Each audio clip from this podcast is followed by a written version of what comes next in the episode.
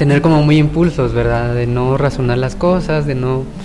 De simplemente si alguien me ataca o me dice, mira, no estoy de acuerdo con lo que decís por esto y esto y esto, o te dice, mira, no hiciste bien esto, no me pareció lo que hiciste, entonces uno reacciona tal vez no pegarle a alguien, ¿verdad? Tampoco, pero sí como eh, a enojarse, a no recibirlo como un aporte para uno, no recibir una crítica como debería ser, ¿verdad? Porque muchos de los valores se han perdido, siento yo.